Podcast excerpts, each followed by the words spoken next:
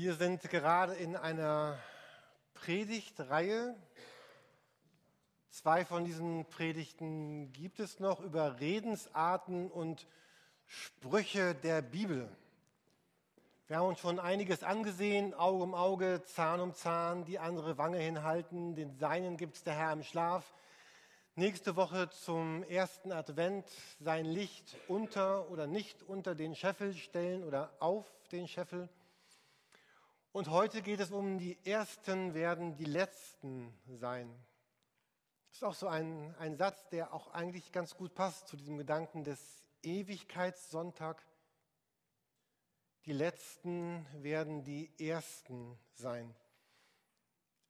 Es gibt so einige Sprüche mit dem Letzten, so den Letzten beißen die Hunde oder den letzten Trumpf ausspielen, die letzten Züge oder auf den letzten Drücker.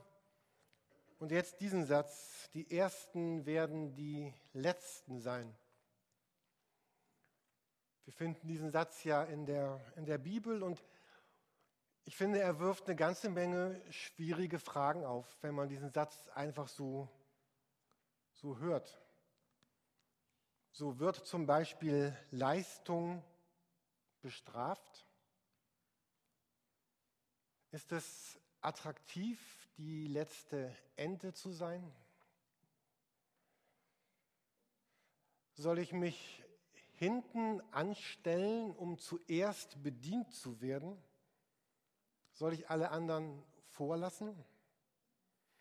Ist es am Ende sogar schädlich, wenn ich irgendwo vorne bin? Mag Gott lieber Loser und Faule als Engagierte und Aktive? Ist Gott gegen Autorität und Leitung? Ist das so ein billiges Trostpflaster für jemanden, der es in seinem Leben nicht geschafft hat? Ja, du bist ein ganz hinten dran, aber du weißt ja, die Letzten werden die Ersten sein und sei mal still und geh in deine Ecke. Sind bei Gott alle gleich? Gibt es bei Gott keine Unterschiede? Wie soll man das anwenden bei einem 100-Meter-Lauf oder Benny in der Fußball-Bundesliga? Wäre das nicht ungerecht, wenn wir jetzt Bayern in die zweite Liga kicken, äh, schicken? Also, ihm wäre das recht, aber hatten wir nicht über gerechte Verteilung gesprochen eben, Monika? Wo warst du? Wo bist du? Ähm, ja, wir merken, das ist überhaupt gar nicht, überhaupt gar nicht anwendbar. Und das ist so ein wichtiges Prinzip ja auch in der Bibel. Nicht alles, was in der Bibel steht, gilt automatisch zu jeder Zeit, für jede Person, für jede Situation, für jeden Zusammenhang. Nicht alles, was in der Bibel steht, gilt immer und für jeden. Ich hatte angefangen letztes Mal mit euch, ich hatte fünf Regeln zum Bibelauslegung. Äh, dank Bianca habe ich jetzt sechs. Äh, ich habe die Folie nochmal ergänzt. Also wenn wir uns einen Bibeltext angucken, gibt es immer, immer mindestens diese sechs Fragen. Wer sagt was, wem? Dieser schwarze Kreis darum, was ist der Zusammenhang? Diese roten Pfeile, gibt es andere Bibelstellen dazu? Und sechstens, was hat eigentlich Jesus dazu gesagt und wie, wie lebte das Jesus? Wenn man mit den sechs Fragen an jeden beliebigen Bibeltext rangeht, ist man schon mal auf einem guten Weg, sich nicht irgendwo zu verirren. Also, wer sagt was, wem, in welchem Zusammenhang, was sagt die Bibel noch dazu und was sagt Jesus selbst dazu und wie hat er es gelebt? Unser Satz heute. Jesus benutzt ihn. Wir sehen ihn auf der nächsten Folie, diesen Satz, den Jesus benutzt. Er sagt, siehe, es sind Letzte, die Erste sein werden und es sind Erste, die Letzte sein werden. Das gab es vorher in der Bibel so noch nicht. Das hat Jesus irgendwie erfunden oder als Erster jedenfalls gesagt, als wird es von ihm überliefert. Und er hat das in drei ganz verschiedenen Zusammenhängen gesagt. Einmal ist das so, er ist mit seinen Leuten unterwegs die ziehen so von Stadt zu Stadt und dann fragen die ihn, hör mal Jesus, wir haben wirklich alles verlassen, alles, was wir hatten, all unseren Besitz, unsere Arbeit, unsere, unsere Familien, unsere jungen und alten Frauen haben wir zurückgelassen und sind dir nachgefolgt, sind mit dir unterwegs. Was, was bekommen wir jetzt dafür? Und dann sagt Jesus ihnen, ihr werdet ganz viel dafür bekommen, Und er endet diesen Absatzsatz damit, äh, viele Erste werden Letzte sein und viele Letzte werden Erste sein. Dann gibt es das Zweite, da erzählt Jesus eine Geschichte und aus Sicht der Gewerkschaft eine total politisch unkorrekte Geschichte. Da sind Leute, die arbeiten an einer Arbeitsstelle. Manche beginnen morgens, manche beginnen mittags, manche beginnen abends. Und, und alle drei Gruppen kriegen abends den, den gleichen Lohn. Super ungerecht. Ähm, vielleicht kein Modell für Arbeitsverträge. Und wieder sagt Jesus, viele Erste werden Letzte sein und viele Letzte werden Erste sein. Und ein drittes Mal spricht Jesus darüber, er, er zieht wieder durch die Gegend mit seinen Leuten und die fragen ihn, hör mal Jesus, vielleicht war es gerade Ewigkeitssonntag, hör mal Jesus, kommen eigentlich alle Menschen in den Himmel? Und dann äh, spricht Jesus ein wenig darüber, wer in den Himmel kommt, wer nicht in den Himmel kommt. Lukas 13. Und dann, und dann sagt er eben am Ende diesen was hier steht, siehe, es sind Letzte, die Erste sein werden und es sind Erste, die Letzte sein werden. Also auf jeden Fall sagt Jesus schon einmal nicht, dass alle Letzten Erster sein werden und nicht alle Ersten werden Letzter sein. Es wird also Letzte geben, die bleiben Letzte und es wird Erste geben, die bleiben Erste.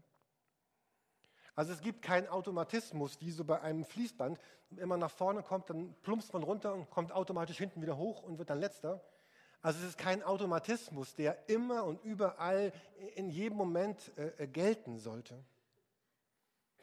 Und dennoch sagt Jesus, es wird aber ganz viele Momente geben, wo es genau diese Umkehrung geben wird.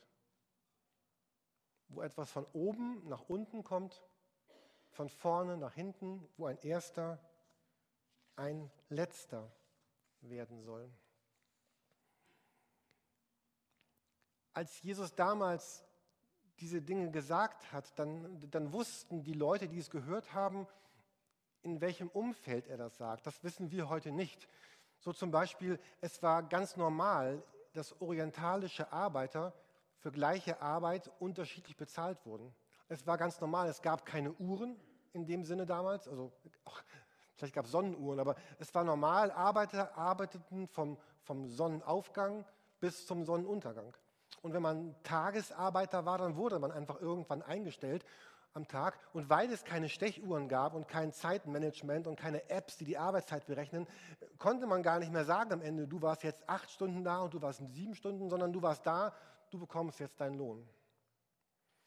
Hausangestellte damals, für die war das so, wer in einem Haus arbeitete, eines anderen Menschen, der war ganz und gar dort in diesem Haus. Es gab keinen Feierabend, es gab keine Wochenenden, es gab keine Gleitzeit und er musste darum bitten, einmal nach Hause gehen zu dürfen, um, um seine Familie zu besuchen. Also man lebte im Haus seines Herrn fast schon, fast schon so wie Sklaven. Oder die Hirten zum Beispiel. Die waren Tag und Nacht wochenlang mit ihren, ihren äh, Herden unterwegs. Die, die kamen nicht abends nach Hause. Und selbst Weihnachten waren diese Hirten auf dem Feld und der Engel konnte sie treffen. Handwerker hatten es auch nicht besser. Handwerker waren nicht besser dran. Wenn man ein Gewerbe erlernen wollte, dann musste man in das, in das Haus dessen ziehen, der dieser Haupthandwerker war. Also man zog dann dort ein und lebte dann dort.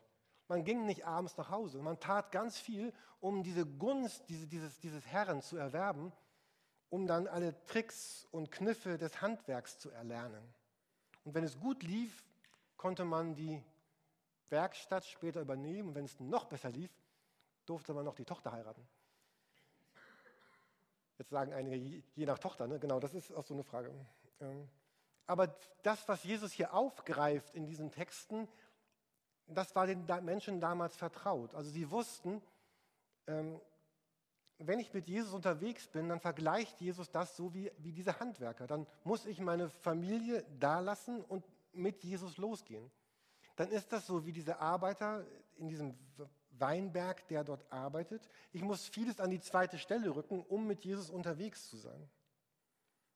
Und Jesus sagt, wenn ihr mit mir unterwegs seid, dann werdet ihr ganz viel aufgeben müssen, aber ihr werdet ganz viel bekommen. Und ganz vieles, was zuerst sehr groß erscheint, wird danach ganz klein sein.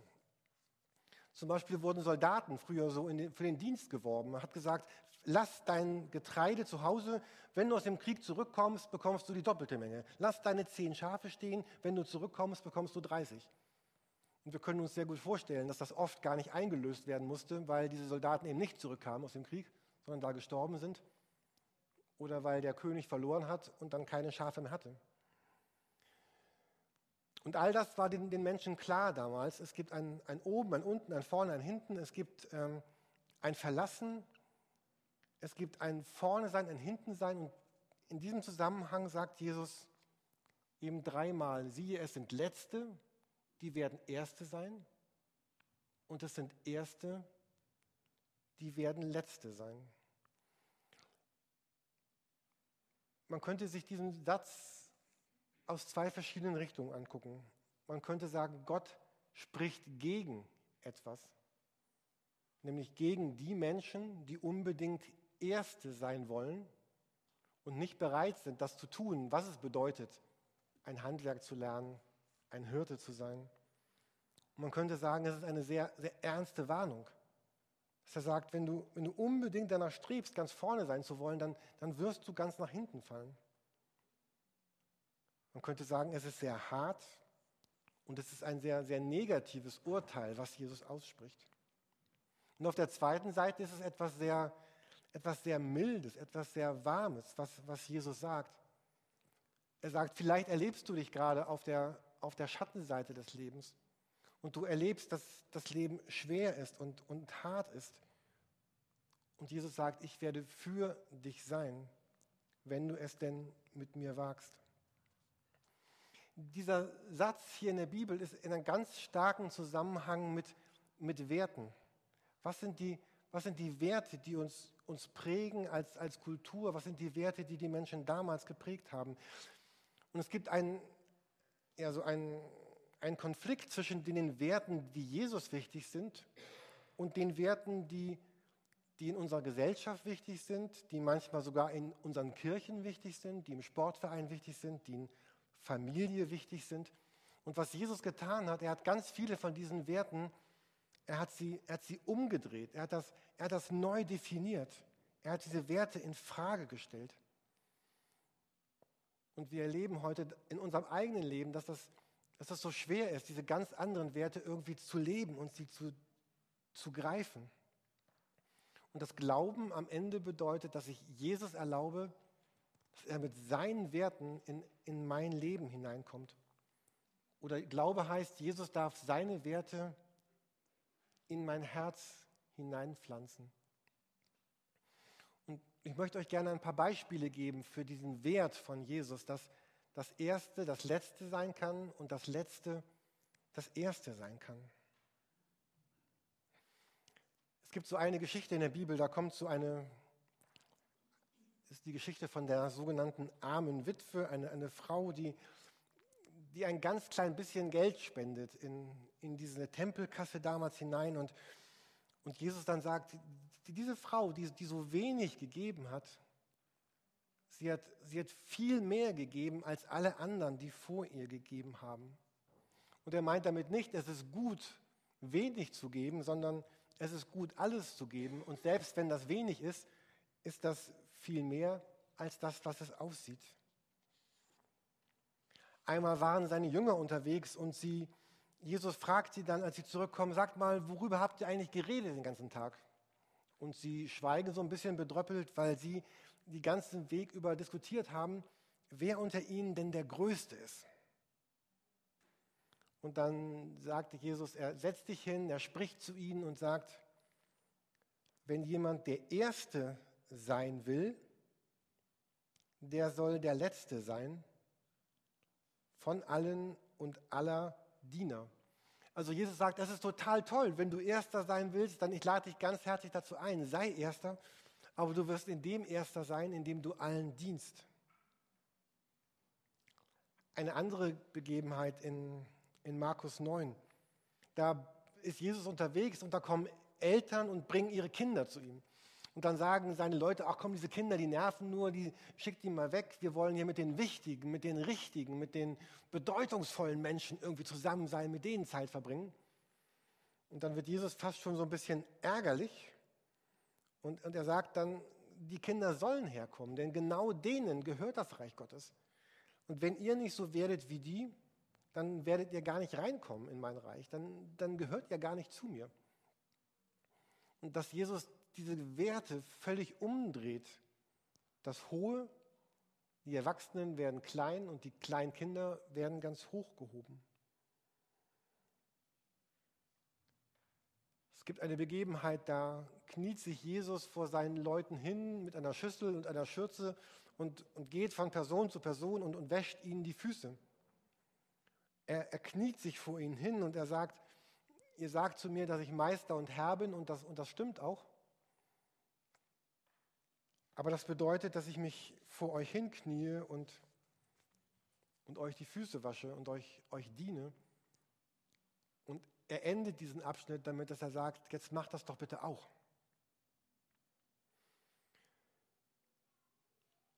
Ich finde diesen Bibelvers deswegen so schwierig, weil er die ganzen Werte, die wir um uns herum haben, umdreht. Und das ist für mich schwierig oft und vielleicht für uns auch, uns davon frei zu machen und, und da mitzugehen. Also Jesus sagt, es ist, es ist schön, wenn du ein, ein, ein, schönes Aussehen hast und wenn du, wenn du kraftvoll bist und wenn du strahlend bist und, und wenn du besonders bist. Ich habe letzte Woche getan, was ich sonst nie tue. Ich habe äh, einen ganzen Abend The Voice of Germany geguckt. Also war, äh, meine Kinder haben mich gedrängelt, da mitzugucken und ich habe so viele schöne Menschen gesehen und so viele schöne Stimmen gehört und es war einfach toll. Ich werde jetzt aber kein Dauergast dieser Serie werden. Ähm, und was Jesus sagt, aber neben all dem geht es mir noch um diese berühmten inneren Werte. Also, ähm, was ist in deinem, in deinem Herzen? Wir werden darauf gedrillt, in, in der Schule, im Sport, auf der Arbeit, in der Politik uns irgendwie gut darzustellen, zu sagen, wir sind bedeutend, wir sind jemand, wir können etwas, wir sind intelligent und wir sind eloquent und wir sind begabt und sportlich und schlau.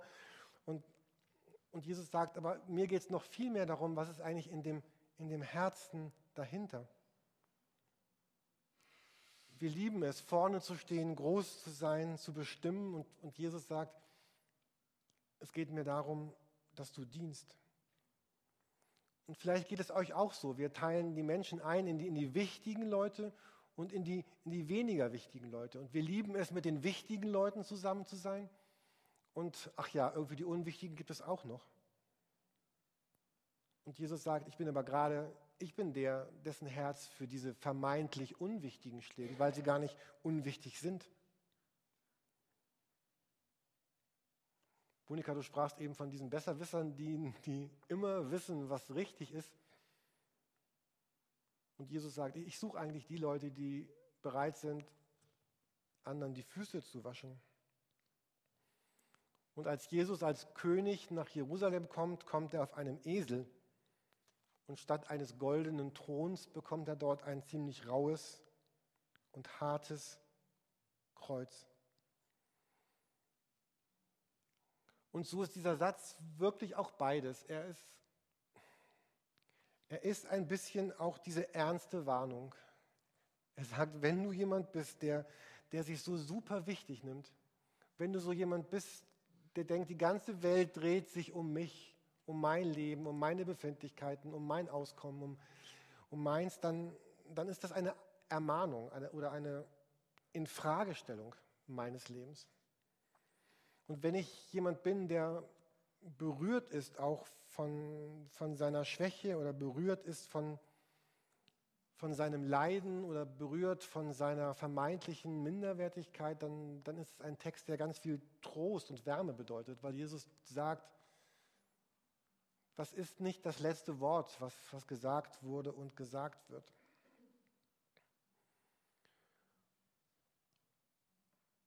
Und ich hatte mich gefragt an, an dieser Stelle, aber wie lebe ich denn jetzt damit?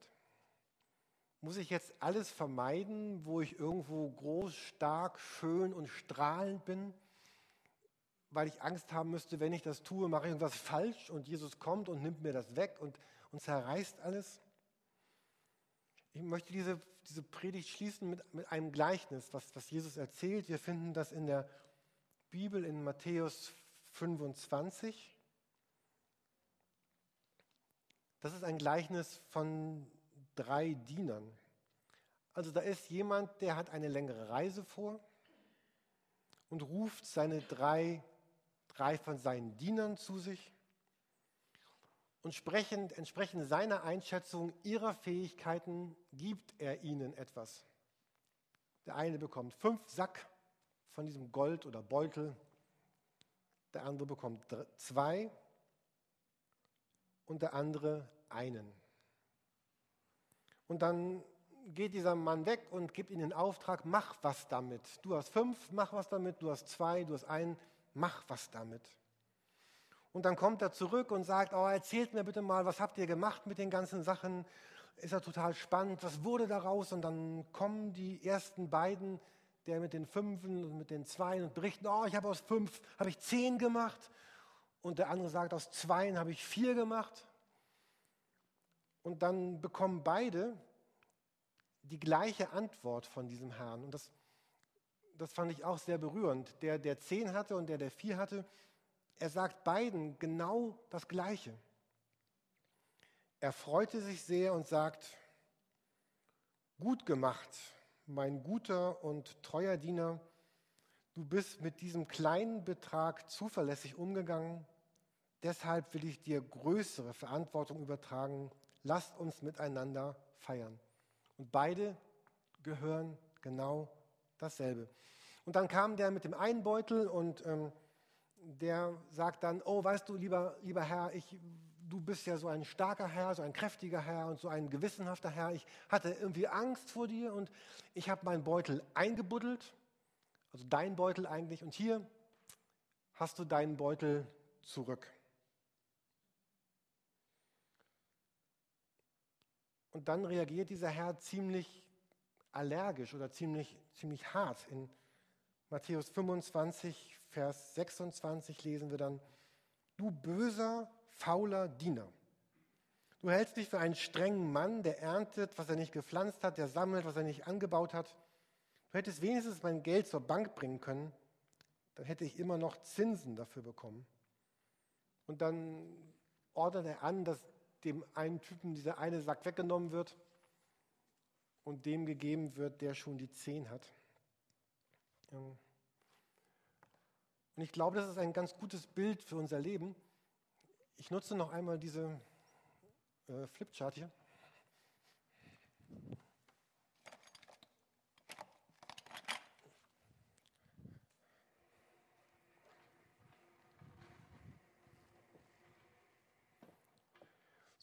Die Frage ist immer noch, wie, wie leben wir jetzt mit, mit so einem Satz? da war dieser eine Mensch, der hat fünf Säcke bekommen. Und, und vielleicht bist du auch so jemand, der von Gott wirklich viel bekommen hat für sein Leben. Du hast viele Gaben, du hast viele Fähigkeiten, du hast viele Möglichkeiten. Gott hat dich wirklich mit ganz vielem ausgestattet und dann ähm, erleben wir diesen, diesen Mann mit diesen fünf Säcken, der ist super aktiv und auch sehr selbstbewusst.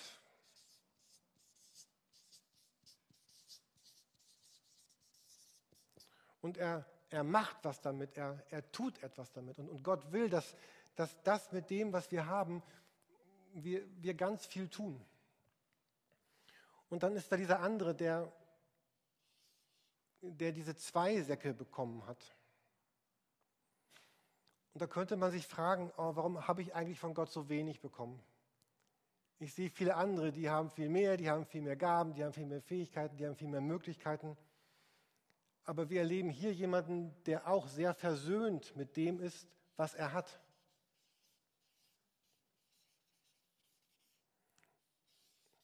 Und aktiv damit lebt. und Gott Danke sagt und, und etwas damit tut. Vielleicht kennt ihr auch das andere, was Menschen tun. Dass Menschen, die sagen, ich habe, ich habe ganz wenig bekommen, dass sie irgendwie sehr deprimiert werden.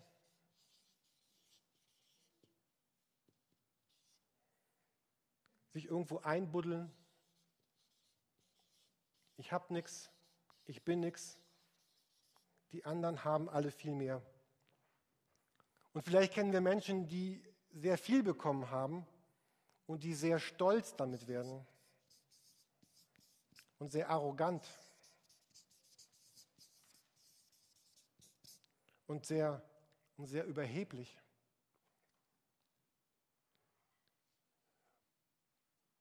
Und ich bin überzeugt, dass dieser Text uns, uns sagen möchte da oben, wenn du dich als jemand erlebst, der sehr stolz und sehr arrogant ist und der sagt, ich habe aus meinem Leben ganz viel gemacht, dass Gott dir sagen möchte, komm, streich das durch und, und werde jemand, der aktiv ist und der selbstbewusst ist und dankbar ist, weil, weil Gott mir das gegeben hat und, und lebe damit, arbeite damit, handle damit. Und wenn du dich erlebst als jemand, der sehr passiv geworden ist und sehr deprimiert und sich am liebsten einbuddeln möchte, zu sagen, nein, ich, ich brauche das nicht. Und ich, ich brauche mich nicht zu vergleichen mit dem Kumpel da drüben, der diese fünf großen Säcke hat, sondern ich habe meine zwei. Ich lebe mit diesen zwei. Ich buddel sie aus. Ich, ich gestalte mit dem, was Gott mir gegeben hat, mein Leben. Und ich finde das so berührend, dass beide am Ende von diesem Herrn ein ganz großes Lob bekommen.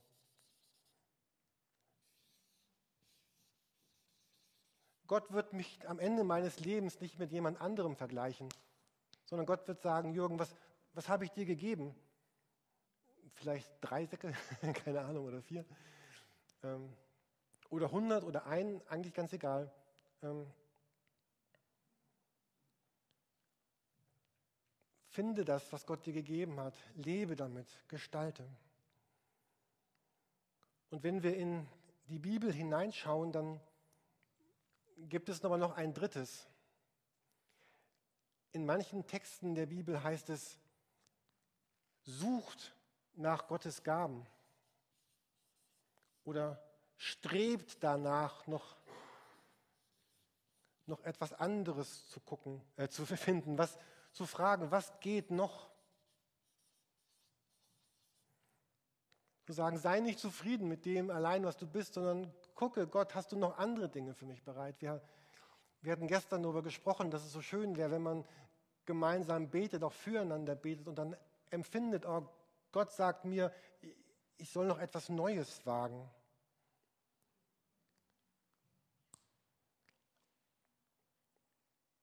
Und die Gefahr darin ist, dass wir in einen ganz starken Druck kommen, dass wir uns und Gott etwas beweisen wollen. oder den anderen etwas beweisen wollen. Und Gott sagt, das, das brauchst du auch nicht. Und gleichzeitig sagt er, suche nach dem, gucke nach dem, schau, was, was noch geht. Und ich habe für mich jetzt diesen Vers so verstanden, dass dass Gott das umdrehen will, was hier unten ist. Gott, Gott will Stolz und Arroganz und so eine krankhafte Ich-Sucht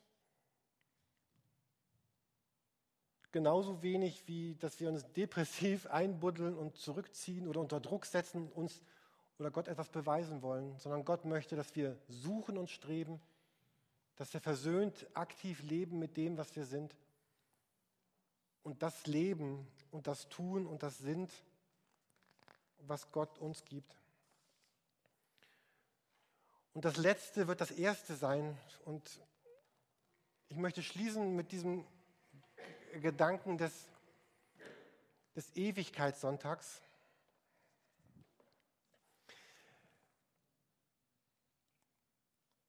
Was auch noch einmal spricht zu diesem Umdrehen. Wir haben letzte Woche im äh, Gebetskreis morgens ein ein Buch aus einem Andachtsbuch gelesen und ich möchte Ihnen gerne als, als letzten Gedanken der, der Predigt noch vorlesen, bevor wir danach auch gemeinsam singen und beten dürfen. Es geht um einen Bibeltext, der heißt, es wird Freude sein für den Engeln Gottes über einen Sünder, über einen Menschen, der umkehrt. Weshalb freuen sich Jesus und die Engel über einen Sünder, der umkehrt? Können Sie vielleicht etwas sehen, was uns verborgen bleibt? Wissen Sie vielleicht etwas, was uns unbekannt ist? Sicher. Sie wissen, was der Himmel bereithält. Der Himmel wird von Menschen bewohnt, die zugelassen haben, dass Gott sie verändert. Streit wird es dort nicht geben, denn der Neid hat aufgehört zu existieren. Verdachtsmomente werden dort nicht auftauchen, denn es wird auch keine Geheimnisse mehr geben. Die Sünde wird verschwunden sein. Unsicherheiten werden dort vergessen sein. Angst in jeder Form wird der Vergangenheit angehören. Reiner Weizen, kein Unkraut. Reines Gold, keine Legierungen. Reine Liebe, keine Lüsternheit reine Hoffnung, keine Furcht. Kein Wunder, dass die Engel sich über einen Sünder freuen, wenn er umkehrt. Sie wissen, dass bald ein weiteres Kunstwerk die göttliche Galerie schmücken wird. Sie wissen, was der Himmel bereithält. Denn Gott dreht einmal vieles und vielleicht sogar alles um. Amen.